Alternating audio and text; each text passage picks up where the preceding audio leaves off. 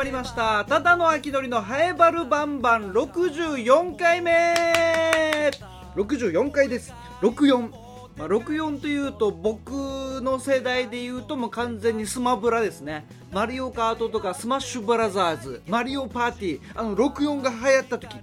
プレステえっと僕が、えっと、平成3年生まれなんですけども僕らが流行ってたのは、えっと、スーパーファミコン。もうファミコンはちょっと上の世代って感じだったのでスーパーファミコンが出てその次プレステプレイステーション。でプレイステ2と64がどのぐらいの差だったか分かんないですけど、えー、プレステと64の64の世代なんで、はい、スーファミプレステプレステ264ぐらいの世代が僕あキューブも出たかな？キュキューブ。キューブってキューブ型のね64のキューブ型のやつもギリギリ入ってますね。あの動物の森とかがでで出てき始めたぐらいの時です。あセガサターンはないですね。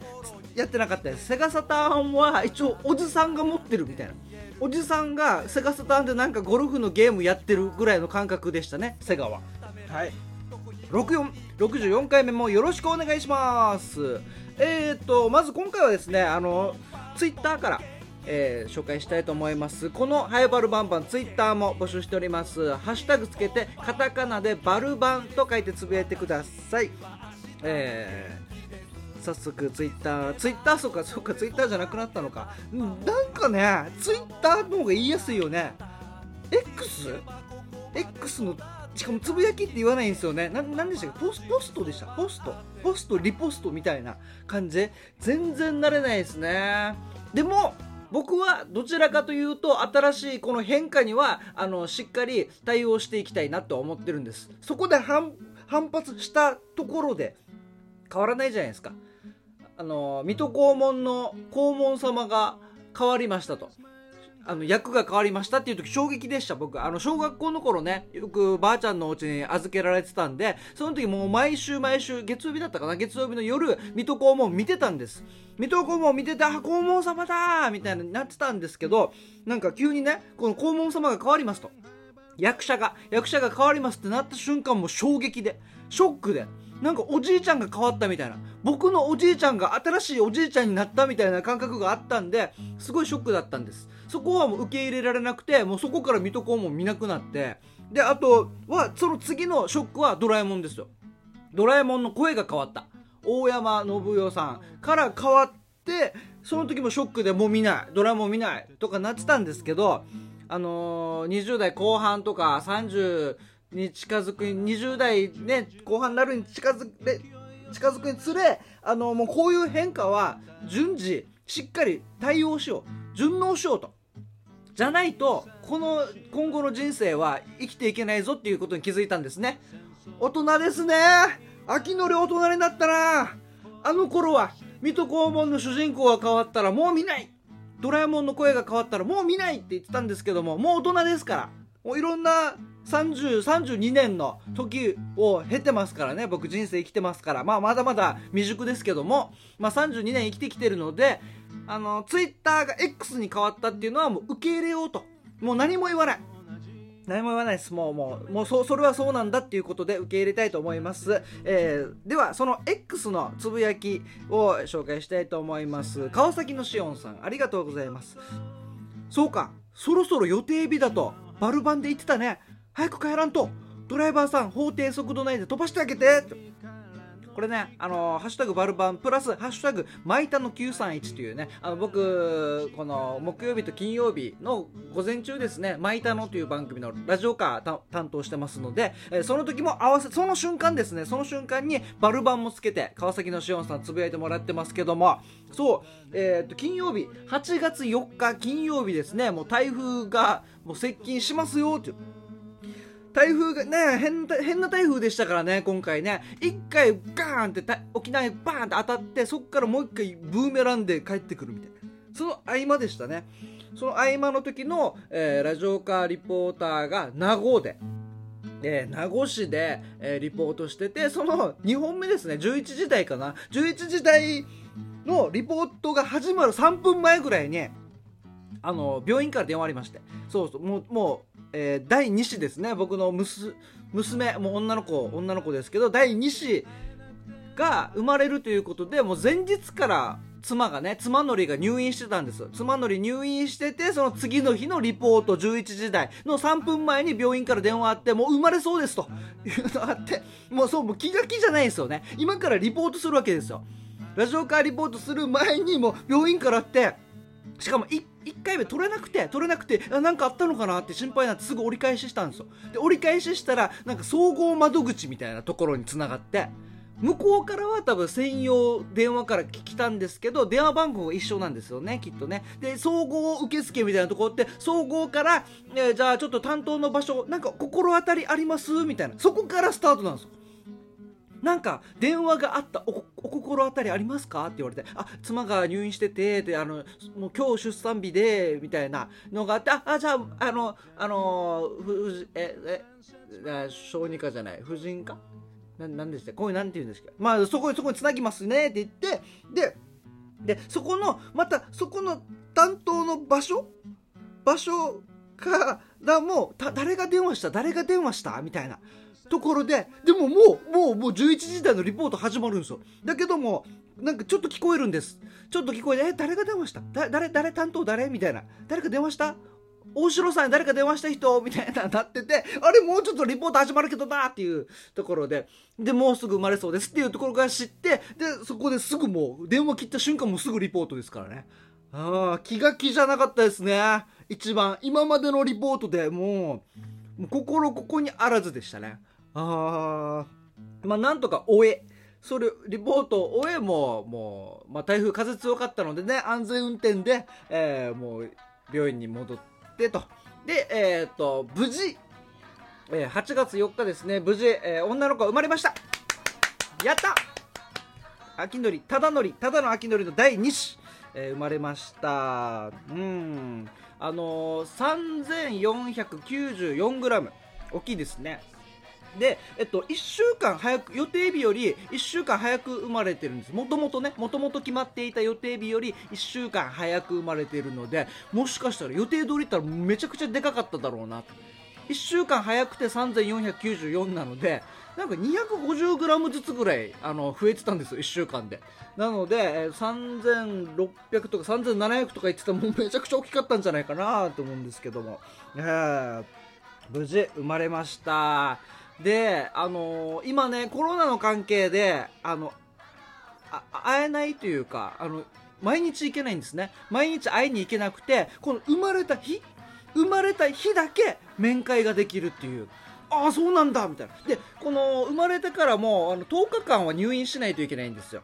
入院しないといけないので、もうこの日しか会えない。で、この日会ったらもう退院するまでは会えないってなって、しかも、この面会時間が、このコロナの関係で、15分。面会時間15分ですって。15分。生まれたばっかりの我が子に会える。そして妻頑張ってもう本当お疲れ様です。ありがとうございます。もうお疲れ様ねってこの妻頑張った妻と一緒。妻とこの娘と会える。2人と会えるのが15分。短。それぞれ7分7分30秒ずつ。い やまあそれぞれって分けなくてもいいんですけど15分。えこれめっちゃ短くない ?15 分しかやないんですよ面会が。留置所でももうちょっと長いんじゃないかな。あでも留置所の場合は窓ガラス窓へガラス隔ててるから触ることができないからそこよりかはいいのか。でも15分。それでも15分は短いですよ。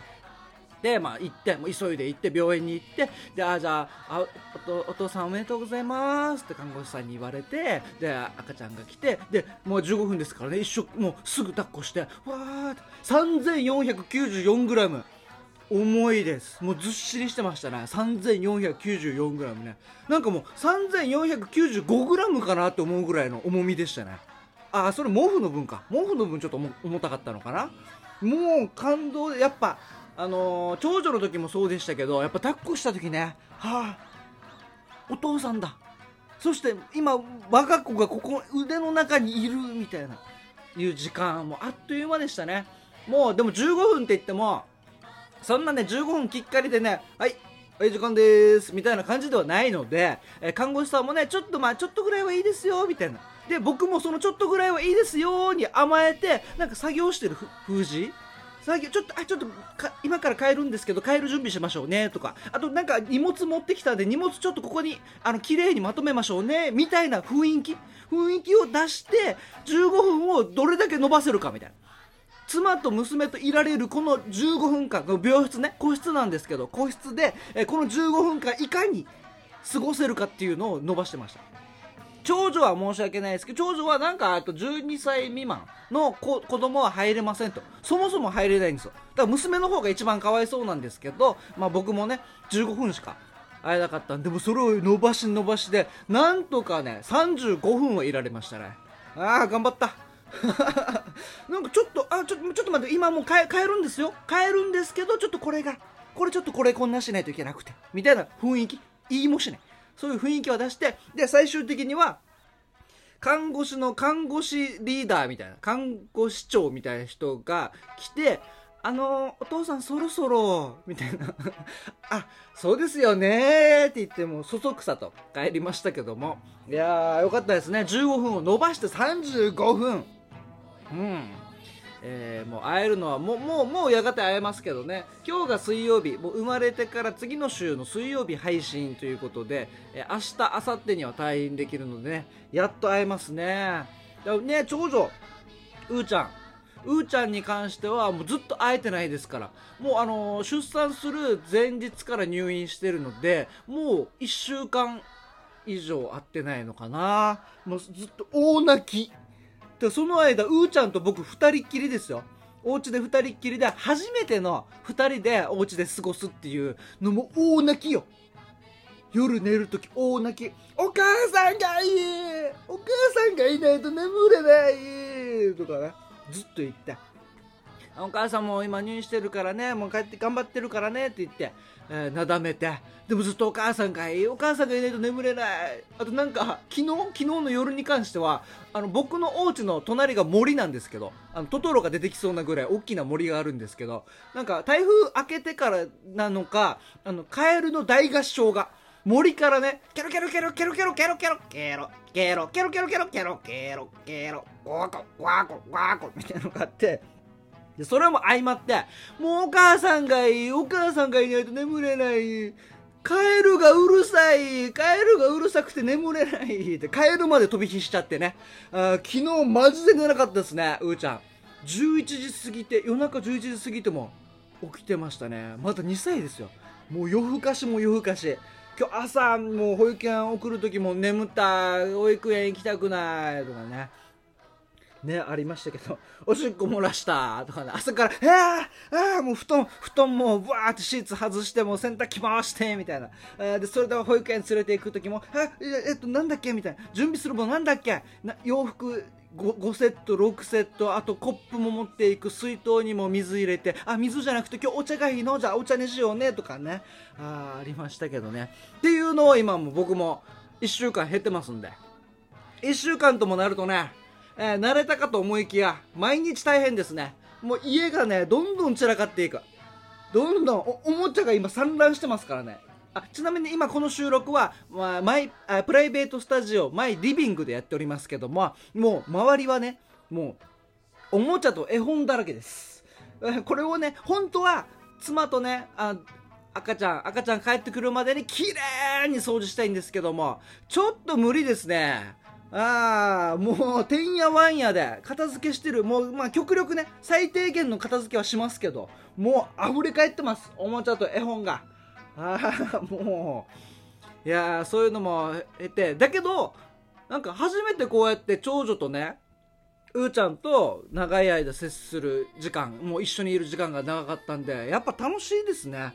楽しい、めっちゃ楽しいな。こういう一面もあるんだとか分かったりしてね、えー、なんかそれを、最後までしっかり楽しもうかなと思っております。えー、妻のり、えー、妻もね、はい、クミーもね、お疲れ様でした。はい、赤ちゃんに早く会いたいですね。はい、やっと、ついに、ただの秋のり第2子誕生です。ありがとうございます。えー、ツイッター、もう一方ですね、ハッシュタグバルバン、ともぶんさん。えー、バルバンとは関係ないけど、ただのり第2子やがて誕生おめでとうござい誕生日おめでとうございます。気をつけて名護から那覇まで帰ってよーと。はいともぶんさんもありがとうございます。これもね前田野の放送中につぶやいてもらってますけども。そうですね、えー無事生まれましたのでこれからが大変ですね。これからまた眠れない日々が眠れる夜が続くんでしょう。でもまあそれもなんかもう第2子なのでねちょっと楽しみなんですよ。第1子長女の時ははあもうこんなに寝れないんだこんなに泣くんだとかミルクとかおむつとかねこんないろんなやることがあるんだと思ったんですけど第2子に関しては一度経てるので何が起こるかが分かってるので楽しみっすね。起きたいっすもん。夜中とかもなんかああ大丈夫って起きたいなって思ってますんで、はい、長女にも次女にも、えーしっかり同じぐらいの愛情を注ぎたいなと思っておりますのではい、えー皆様つぶやきつぶやきポスト？ポスト。ポストポストかどうかもわからないんで、ね、つぶやきありがとうございます。引き続き X でのつぶやきお待ちしております、えーハッシュタグつけてカタカナでバルバンと書いてつぶやいてください。秋のりただの秋のりのハイバルバンバン。この番組はラジオ沖縄のシャゼでもあるローカルに徹せよに合わせて面白い情報ハエバル町の面白い情報や話題などを世界中に発信しようという番組となっております。このただの秋のり、ハエバル町の観光大使にも任命されておりますので、ハエバル町のことなら何でも聞いてください。よろしくお願いします。ではでは、今回もですね、後半は同級生の傭兵とおしゃべりしております。えー今回は、えー傭兵がですね、海邦高校の PTA 講演、講演会に行ったのと、社会教育士の話をしております。それではお聞きください。どうぞ。ハイバルバンバンはい、今週も傭兵よろしくお願いします。お願いします。傭兵はですね僕の同級生でハエバル町宮城出身、はい。そしてハエバル町議会議員をやっていて、はい。塾講師もやっていると。はいそうです。あとあれ何でしたっけ？はい。あれあのー「Can I help you」は習っただけだ。でしたっけ？使う機会なかったんだね。そうそうですね。あの いっぱい習いましたけど。ちゃいます。あ違います？キャリア教育コーディネーター。キャリア教育コーディネーター。はい「Can I help you」は習っただけだ。使うタイミングなし。一回も使ったことない。使う機会ない 本当に。いざという時出てこないからね出てこないからね。ああのあのとか言っちゃうからだ大丈夫ですか？って 違う。そうですね。はい、はい。キャリアキャリア教育コーディネーター。はい。ということで今回は何をお話しましょ今回ですね、うん。あのつい最近う、うん、私母校海邦高校なんですけどお。海邦高校で PTA の方々に呼ばれて、うん、講演会してきました。お講演会、はい。もうもうじゃあ講師だ。そうだね。もうちょっとまあ緩めな感じだからこう座談会みたいな感じなんだけど、え生徒たち？えー生徒も来てもいいよなんだけど基本的には PTA の方々向けに、まあ、PTA の方々が企画して PTA 向けの講座っていう対するのは大人。そうそうそうそうそう。おーで生徒もちょこちょこっといるみたいな。うんうんうんこれはなんかどういったことをこう、ま、話すの？えっとテーマがさ、うん。あれよ。子供たちのこれからの幸せのためにみたいなテーマ。え？え子供たちのこれからの幸せのために？みたいな感じ。子あれだ。供たちの幸せについて。君たちはどう生きるかみたいな。そうそうそう今話題のね、まさにそれだ。今話題の。ええ宮崎駿えちゃう。目の前にちゃうちゃうちゃう。あ違うよ 違う。玉木陽平だ。もう恐れ多すぎて。恐れ多すぎて。あ宮城の駿だ。宮崎駿じゃなくて。ちょっとなんかニュアンス似てるんでちはいゃいます。えー、え子供たちの幸せのために？そうそうそうそう、まあ、どんな教育が必要なんだろうねみたいな話だね、教育現場先生たちも親も含めて一緒にこれからどういうふうに変わっていかなきゃいけないんだろうかみたいな。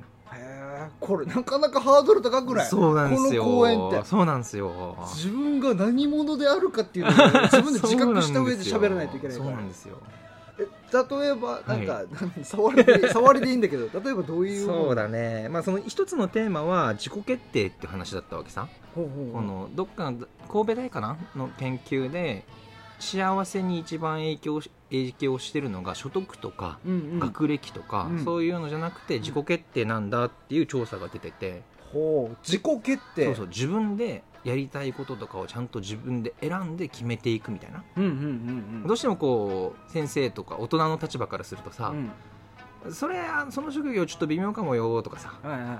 こうもう直接は言わないまでもこういう選択肢もあるよって言いながら誘導してしまうことってやっぱあるじゃん。あるね。あるよねあるある。秋のりの仕事もねこういろいろ反対もされたりもしそうな感じでもあるさね。そうそうそうあるよあるよ。役場やっといた方がいいんじゃないとか言ああーわれ言われた言われた言われた言われたあれだよね。だお笑いは今ちょっと時間があるから やってるだけだよねみたいな。ね、でその今今臨時臨時職員だけど、まあ、毎年受けて、うんうんうん。試験は受けてでお笑いはねお笑いは時間ある時にみたいなのはいっぱいあって こんななことは。でしょうな。うん。でそういうことが結局まあ秋のりの場合は大人としてのこの職業選択どうするみたいな話だけど、中学校とか高校とか教育の中でもやっぱいっぱいあったはずさね、うんうんうん小学校の頃はなりたいものランキング1位にお笑い芸人って書いててもそんなにこう言われなかったのに、うんうん。高校生になって書いてたらおいおいお前って呼ばれあるみたいな。そうそうそうそう。俺あれ俺あれだよあれあのー学校の校内放送で呼ばれたよ。えちょっと来なさい先生に校内放送で呼ばれて、これなんかみたいな、はいはい。職業欄。はい。帰れと。はいはい。言われたよ先生に。高校1年生の時に。はあまあそうなるよね。そう。いや俺は意外と真剣に書いてるけどなーっていうのはありましたけどね、その結局それでじゃあ変えるわって言って変えてもちょっとくすぶるじゃんやっぱり。やりたいことだと俺は思ってこういろいろ勉強したり見てきたりしてるんだけどみたいな。っそうそうそう。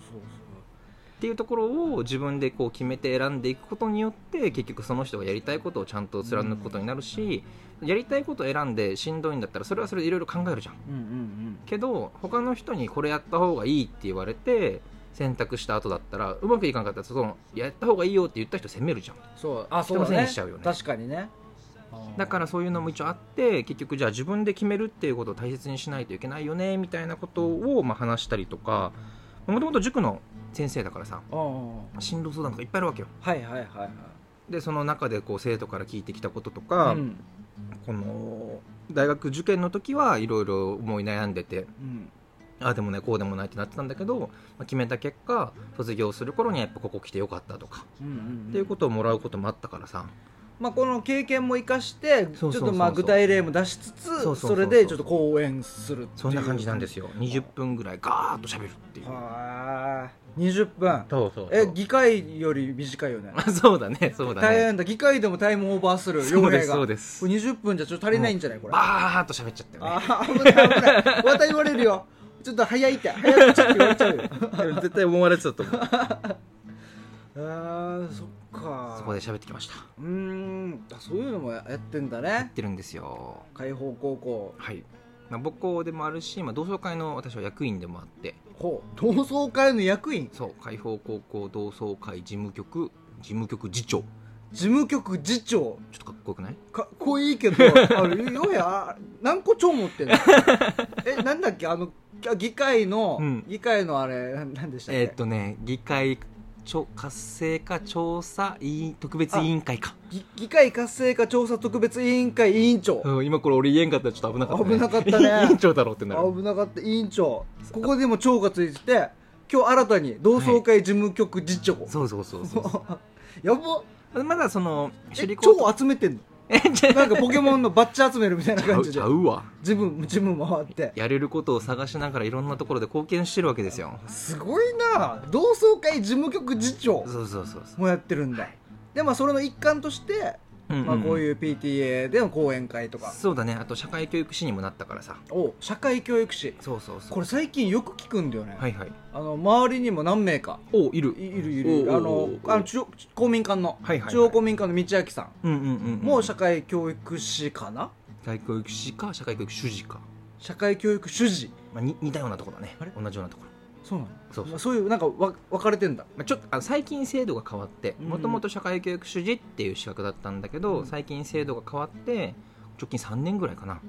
これまでは行政の人が取る資格だったんだけど、うんうん。もっとそういう役割をする人たちは必要だっていうことでいろんな民間の人も取れるようにっていうので社会教育士っていう国家資格に変わったわけあ国家資格なん。だそうなんですかっこええでしょやば。あの同窓会事務局次長はうん。あそこまでだけど、ええ。あ社会教育士は欲しい、はい。取って。取れるの？これ。結構大変なんだけどさ一応誰誰でもというかまあ受験はできてうん。受験っていうか講習受けるわけ。講習。そうそうそうそう。2月と8月にあるんだけど、うん。だいたい1か月間ぐらい。なんか。大学の集中講義受ける感じ。なんかえ2月も8月もそれぞれ1か月？あとどっちかを受けれるわけ。夏だったら東京に行くんだったかな東京？沖縄だったら2月になるわけ。あ沖縄がいいね。じゃあね。で受けたらその2月のえじゃあ丸々2月抑えられるってこと？1月中旬から2月中旬までずっととかだったかな？日中？そう。夜？えー9時5時とか。はあ。えじゃあ仕事できないさ。そうそう。どうすんの？これ大丈夫、もともとの制度としては行政の方々がし仕事の研修の一環みたいな感じで来るようなところでもあったからそういう詰め込まれ方をするわけよ。うんうんで民間の人でもこう他の仕事と調整しながら来る人たちいやとか難しくない？1か月抑えるって。まあそうだね。なかなかだよね。サラリーマンしながらはきついよね。えー、ちょっと若手のうちはできないねそれはね、うんうんうんうんちょっとお仕事落ち着いてきましたみたいな。私もこう議員になって時間作りやすくなったから一つ専門性をちゃんと持つっていうところもあって受けてきて。へえ社会教育士。そうそうそうそう。すごいねじゃあ別に条件としては、うん。あのその研修を受ければなれるんだ、そうだね。まあ研修受けるために一応大卒であるとか、いろいろありはするんあだけど。そういうのもあるんだね。そうそうそうそうはあ大学の授業の4コマぐらい受ける感じかな。うーん。障害学習概論とか社会分教育割できたらいいけ経営論とか。どね一応分割もできるんだったかな、どうだったかな。まあ、その結局取りきれんかったら留年じゃないけど、うん。1年でもう一回挑戦しないみたいな感じになるんだけどね。はい社会教育。そう。社会教育。はい。えこれは何？何何？社会教育士子供向けえーまあ、基本的にみんななんだけど、あの学教育っていうのがさ、まあ、いろんなとこでいろいろ学ぶ機会があるわけじゃん。子供でも大人でもおじいちゃんでも、うんうんうんそのうちで学校でやってるのが学校教育。うんうん。おおお家で父ちゃん母ちゃんじいちゃんばあちゃんが子供に向けてやるのが家庭教育。家庭教育。おそれ以外のものは全部みたいな感じ。はあそれ以外の、まあ、地域の関わりの中でちょっと学んでいくこととかは社会教育になる。青年会もそうだし子ども会もそうだし博物館とか図書館とか公民館とかでやってるものもそうだし講座とかそういうのもそう入ってる。なるほどね。学校教育家庭教育、うん。そして社会教育。そうそうそう。社会教育が今ちょっとなんかポイントピンピックアップされてるみたいな。そうだね。もともとこの社会教育を広げたような概念と障害学習っていうのがあるわけ学習は学校で勉強しておしまいじゃなくて一生涯続くものだよっていうふうになっていてはいはいはい。でこれまで学校教育が中心だったんだけど教育の中心は障害学習っていう形に変わってきていてでそれをうまくこう組織していくような人として社会教育士っていうのが必要なんだよねみたいなとこ。すごいね。それがもう国家資格としてあるんだ。そうなんです。えー。この国家資格持ってたらなななどっか就職できるの？これ。えっとうんこれがあるからこの仕事ができるみたいな感じですぐ仕事が決まるわけじゃないんだけど。あそうなんだ。なんかおつ4持ってるみたいな。危険物処理おつ4種持ってますって。そしたらガソリンスタンドの,、うん。あのバイトのこの給料が時給上がりますとかそんな具体的な、ではないかな。あではない。のまあ、専門資格も業務独占。これ持ってる人しかその仕事できませんっていうやつと、名称独占。その資格持ってる人しかそれを語れません。その名前言えませんみたいな、あって弁護士とかさ、うん。その危険物も多分業務独占かな、うんうんなんだけど社会教育士は業務独占があるわけじゃないから、うん。その資格持ってる人しかこれできませんっていうわけではないんだけど、うんその社会教育に関して専門性持ってて地域でいろんな活動をしてますっていう人たちが、うん。それを他の外の人に向けてちゃんと説明できるというか証明できるそうそういう証みたいな感じかな、あー火元責任者いますよみたいな感じだ。おう。ちゃんとはいはいはい。ここ外に向けてね説明できる。外に向けてちゃんとあの各教室のこのこのな名前名札のところに火元責任者みたいなあるあるもんね。しっかりそれを学んできた人ですよっていううん。看板になるわけですよ。うーん。なるほどね。あーでもちょっと興味あるな。ぜひ。ね。ちょえしゃもうななってるよ。なってる社会教育士？そうだよ。国家資格そうだよ。取得者？そうそうそうそう。すごっ。社会教こ育士です。う受けたんだ1か月間。そう今年の2月3月ぐらいもう1か月ずっとよ、ええ受けてたんだ、うあー。あじゃあちょっともしちょっと僕もやる機会あれば、ん、ぜひ。ちょっと教えてください。お笑い芸人かける社会教育士面白いと思うよ。俺はうん。じゃあ面白いよね、うん。それ面白いようんね、面白いと思う。国家資格持ってますけどそうそうそうそう。え何の人って言われるで社会教育士の説明もう一回全部するんだよね。うん、そうそうそう。えどういうことって言われて。あーいいね。ちょっとこれ考えてみます。ぜひぜひぜひ。はい、え皆さんもぜひ社会教育士検索してみてください、はい。えー今週も洋平ありがとうございました。ありがとうございました No plan.